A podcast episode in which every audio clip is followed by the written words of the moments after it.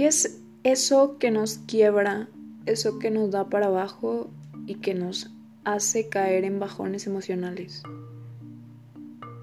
Unos quieren ser ricos, otros un trabajo, otros quieren vivir en tal ciudad o se quieren casar o regresar con su ex.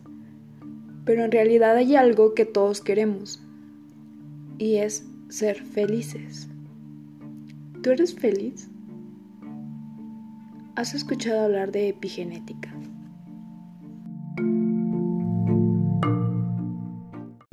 Hola, soy María Ballí, tengo 25 años. Soy estudiante de la maestría en toxicología y decidí hacer un podcast porque, bueno, era algo que siempre quería hacer, pero me daba miedo. Pensaba en que no iba a poder o que no soy buena editando y tal vez no lo sea. pero es que a veces nos ponemos tantas excusas para no hacer algo porque nos da miedo en realidad, no porque no lo queramos hacer. Entonces dije, Nel, ya lo voy a hacer y que pase lo que tenga que pasar. Espero me puedan seguir en mis redes, las voy a dejar aquí en la portada. Y pues nada, estoy abierta a cualquier comentario, sugerencia, crítica, duda. y gracias por escucharme. Comenzamos.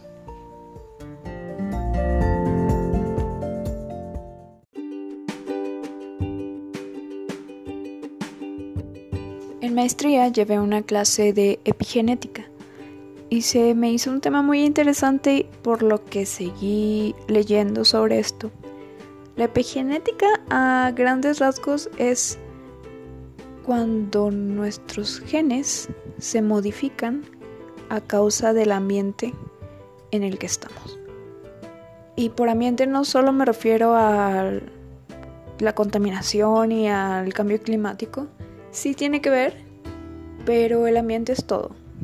Es con quién nos relacionamos, qué comemos, qué bebemos, qué inhalamos, qué hábitos tenemos. O sea que lo que nos ocurre o nuestra salud mental y física no es simplemente herencia genética, sino que nosotros modificamos nuestros genes dependiendo de, nuestro entorno. Desde hace años, los científicos saben que los telómeros tienen que ver con nuestro envejecimiento celular. Los, los telómeros son como capuchones alojados en los extremos de cada hebra de ADN que protegen nuestros cromosomas. Y entonces cada, cada que una célula se divide, los telómeros se acortan. Con el tiempo los telómeros se vuelven tan cortos que la célula ya no puede dividirse y pues ya te mueres porque ya no hay células nuevas. Um, entonces estos afectan la rapidez y la eficacia de nuestro ritmo de envejecimiento celular. O sea, desgaste de telómeros igual a envejecimiento. Lo que explica por qué algunas personas parecen envejecer más rápido que otras. Hay un libro que se llama The Telomere Effect. El, inglés se me apasiona. No, pero en, significa como el efecto de los telómeros o el efecto telomérico, algo así. No sé si haya una réplica en español y tenga otro nombre, lo desconozco. Pero está escrito por Elizabeth Blackburn. Ella fue, ella ganó el Premio Nobel de Medicina en 2009 precisamente por su descubrimiento del rol de los telómeros en el proceso de, envejecimiento. Pero bueno, van a decir, vinimos a hablar de envejecimiento de felicidad. Ahorita vamos a ir llegando a este punto de la felicidad, solo estoy como dando una introducción. Elizabeth Blackburn en este libro dice que las personas con telómeros más largos tienen un 20% menos probabilidad de padecer enfermedades coronarias, o sea, enfermedades del corazón. Pero aquí lo interesante es que ella también señala que ciertos hábitos como la gratitud, la meditación, el optimismo y la felicidad pueden influir en la longitud de los telómeros. Por lo tanto, la felicidad y el optimismo están relacionados con nuestra salud. Y quizá ya habíamos escuchado de que si eres más feliz, tienes mejor salud.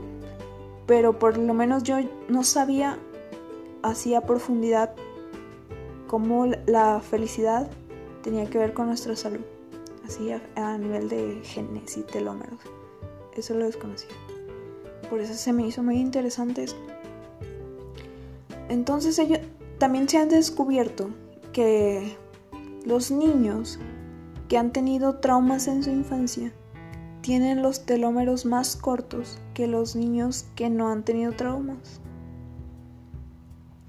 Por lo tanto, pequeños hábitos de vida pueden interferir en la longitud de nuestros telómeros. Es decir, nuestras experiencias, nuestra manera de enfrentarnos a la vida, cambia nuestros genes. Hablar de felicidad es hablar del sentido que le damos a la vida. La felicidad no es lo que nos pasa, sino cómo interpretamos lo que nos pasa. Y esa interpretación, si es optimista y si es alegre, hace que cambien nuestros genes. Pero si no lo es, también. Esto es para que comprendamos la importancia de los hábitos que tenemos en nuestra vida. Y yo les quiero recomendar en este podcast cinco hábitos que podemos implementar para ir reprogramando nuestro chip negativo y pesimista, que es lo que no nos deja enfocarnos en las cosas buenas, que no nos deja ver nuestra felicidad y no nos deja ser nosotros mismos. El no ser capaces de gestionar nuestros pensamientos y hábitos es lo que nos lleva a los bajones emocionales. Deberíamos escoger nuestros pensamientos, así como la ropa. Eso lo vi en una película, no recuerdo cuál, pero es real. Debemos elegir lo que vamos a pensar, no permitir que nuestra mente nos controle. Los pensamientos incorrectos nos consumen. Entonces les hablaré de estos hábitos que yo he implementado y que me han servido para no caer en los bajones emocionales o para sobrevivir un bajón emocional. Que no es un delito ni un pecado tener un bajón emocional, pero lo que está mal es estar eternamente abajo. Y se, van a dar cuenta que hago muchas preguntas ¿cómo se dice? Retóricas, muchas preguntas retóricas, pero es que mm, cuestionarnos a nosotros mismos nos hace explorarnos y conocernos.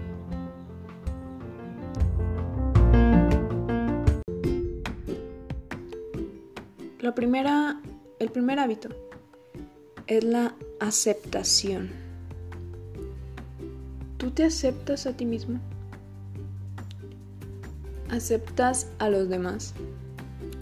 Una clave para que las relaciones funcionen es conocer la aceptación y aplicarla. Si, si respondiste que sí te aceptas y que sí aceptas a los demás, pero constantemente te estás quejando de tu vida y criticando a los demás, quizá solo te aceptas de manera verbal, pero no interna. ¿Cómo te tratas?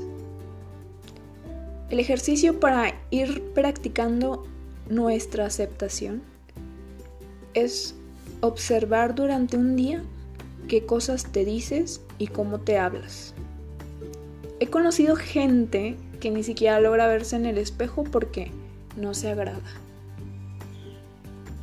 ¿Por qué somos tan compasivos con los demás pero no con nosotros mismos.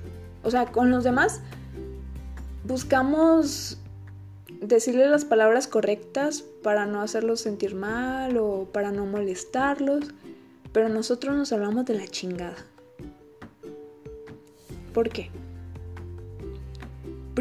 o sea, quizá primero debemos aceptar que no nos aceptamos.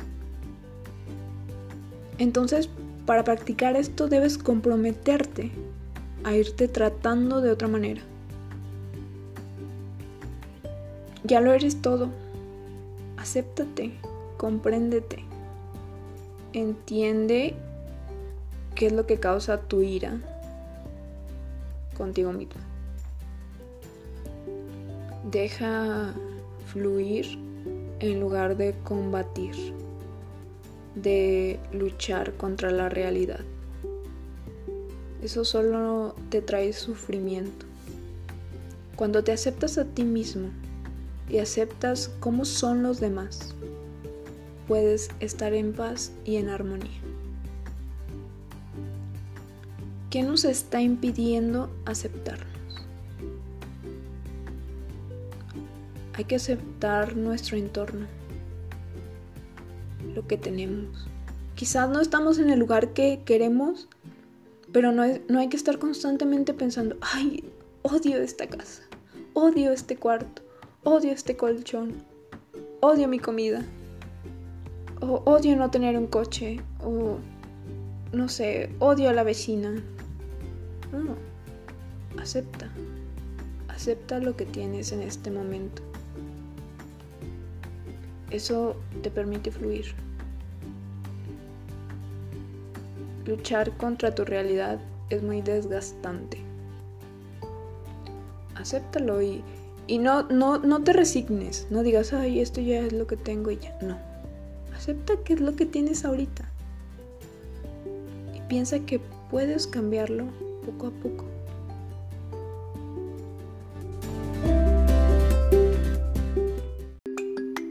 El segundo punto, este es muy importante y me gusta mucho. Bueno, todos son importantes y no los puse así como por orden de relevancia, todos son importantes. Pero bueno, a unos les agrada más. Unos me agradan practicarlos más que otros. este es agradecer. ¿Cuántas veces agradeces lo que tienes? Nos quejamos diario por lo que no tenemos, por todas nuestras necesidades. ¿Cuántas veces eres amable con tus pensamientos? ¿Cuántas veces agradeces estar sano o por tener comida? O sea, ¿cuánto cuando te levantas agradeces la comida que estás almorzando. Agradeces tu café, tu pan, tu manzana o lo que la vida te haya permitido estar desayunando, lo agradeces. Eres afortunado. Agradeces por la lluvia. O sea, ¿cómo, ¿Cómo nos hace feliz ver llover y el olor a tierra mojada y lo agradecemos? Agradecemos por el agua que tomamos, por el agua que sale de nuestra regadera, por ver las nubes, por ver el cielo. ¿Cuántas veces has agradecido por la oportunidad de vivir la experiencia de estar en el mundo? ¿Has agradecido el pasado que has superado? ¿Has agradecido las veces que te has reído? ¿O por las personas que están a tu lado, que te han ayudado? Simplemente han estado a tu lado, te han dado amor. Te invito a agradecer. Y agradece por todo. Si estás viendo una película y te acuerdas que hay que agradecer, agradece en ese momento que estás a gusto viendo una película. Si estás en una tarde con tus amigos, agradece. O sea, no te digo que hagas un ritual de agradecimiento, no. En tu mente agradece a lo que quieras.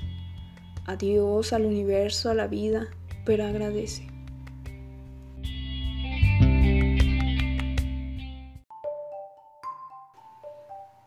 El tercer punto es dar. ¿Cuánto, ¿Cuántas veces hemos escuchado es más importante recibir que dar?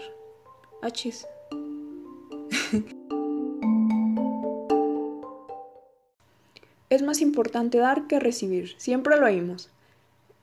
Es una frase súper choteada, pero es real.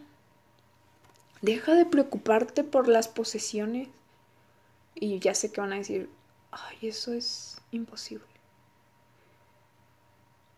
Los humanos somos más felices por las experiencias que con las posesiones. Hay una frase que dice, los muchos deseos del hombre son como las pequeñas monedas de metal que lleva en el bolsillo.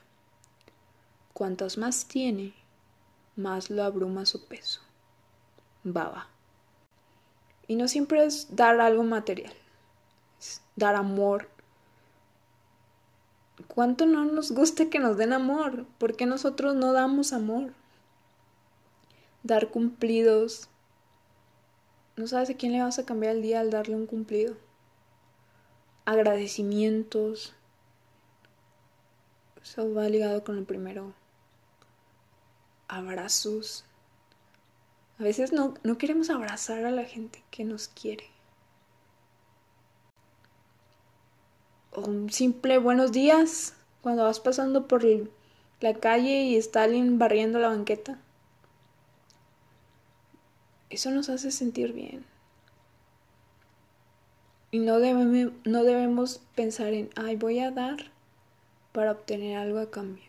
No, dar, dar de nosotros.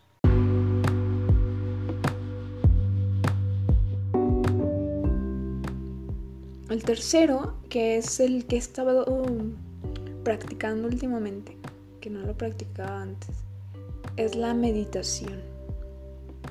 Ay, no, este ya es el cuarto. Ah, sí, es el cuarto. es la meditación.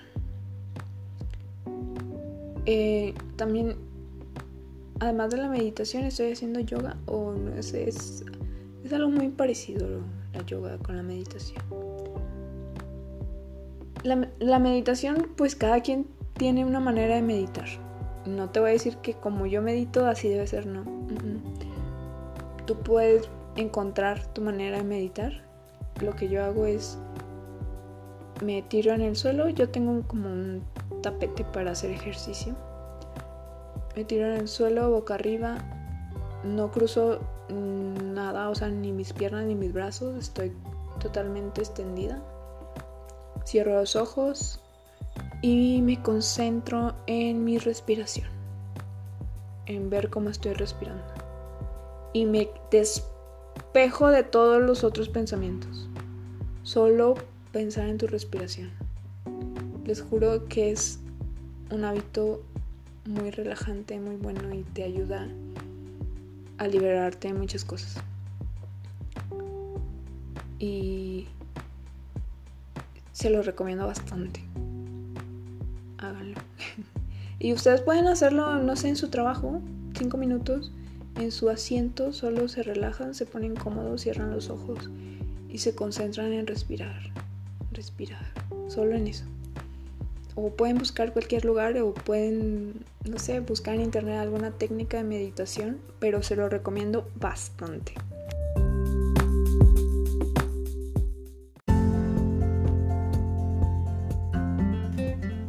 El último punto, y no menos importante, es tener un propósito. No manchen, ahora con la cuarentena los propósitos se van, se fueron. O sea, ya no tenías que levantarte a la escuela y era muy difícil levantar nuestro cuerpo. A mí me costaba mucho trabajo levantarme temprano por un tiempo. Porque pues no tenía un propósito. Pero tú te tienes que buscar un propósito. Hay un libro que escribió Víctor Frank que se llama El hombre en busca de sentido. Él es era o es, no sé, mm, era. sí, pues sí. Era médico psiquiatra judío. Mm, estaba en un campo de concentración y él se da cuenta que hay gente que muere y otros que no mueren. Dice, pues, ¿por qué? ¿Por qué unos se mueren y otros no? Y empieza a investigar y descubre que aquellos que no tenían un sentido de la vida, los que no se levantaban pensando en que querían volver a, a, ver a alguien, a su familia, a su hijo, a su hija, a su esposa, o que querían lograr una meta. Los que no, los que no tenían nada de esto eran los que morían. Entonces, qué importante es tener un propósito, una meta. Tenemos un enfoque tan equivocado del éxito. Creemos que ser exitoso es ser rico. Pero ser exitoso es llegar a ser. Ser. Llegar a ser tú. ¿Quién quieres ser? ¿Qué quieres ser? ¿Qué es esa actividad que te hace feliz y que harías aunque no te pagaran? O sea, está bien querer ser rico, ok, pero ¿cómo quieres tener dinero? porque quieres ser un gran veterinario, un gran artista, un gran cantante, un... Ya ven en, las entrevistas que siempre escuchamos a los artistas que dicen, desde niño yo quería hacer esto, porque tenían ese propósito. Entonces, nos hace falta tener un propósito, una idea clara de lo que queremos obtener de nosotros mismos o de de a dónde queremos llegar. ¿Quién quieres ser? ¿Qué tienes que hacer para lograrlo? Y podemos empezar con pequeños propósitos. Como mm, tomar más agua, caminar en las tardes, hacer propósito de llamar a un familiar que hace mucho no llamábamos o de tratar a una persona de distinta manera. Tal vez siempre hemos estado peleados con algún familiar y nuestro propósito sea ir cambiando, ir mejorando esa relación. Ir teniendo propósitos que nos hagan mejores. Propósito de tener un cuerpazo, entonces enfócate y hazlo y y siéntelo y créetela. Cree que vas a alcanzar tu propósito. Fórmate propósitos, fórmate metas. Cuando tienes un propósito, fluyes y experimentas armonía. Es, un, claro ejemplo es cuando nos levantamos en la mañana y ya sabemos qué vamos a hacer ese día. Nos levantamos con ánimo. Pero cuando no tenemos idea de qué hacer ese día, es como, ah, ¿para qué me levanto? Es importante, es importante llenarnos de propósitos. O no llenarnos, solamente tener, tener propósitos, saber a dónde queremos ir, quién queremos ser. Nos sentimos desorientados cuando no sabemos qué hacer. Y la forma de evitar la desorientación es teniendo claro lo que queremos hacer y lograr. Espero les sirvan estos consejos. Cuiden sus telómeros. y bueno, la base de, de formar un hábito es la repetición. Hay que irlo repitiendo poco a poco durante el día para que se pueda volver un hábito y una rutina y que sea parte de nosotros. Y muchas gracias por escucharme, son las primeras personas que me oyen. Nos vemos en el próximo podcast que saldrá el siguiente lunes. Gracias.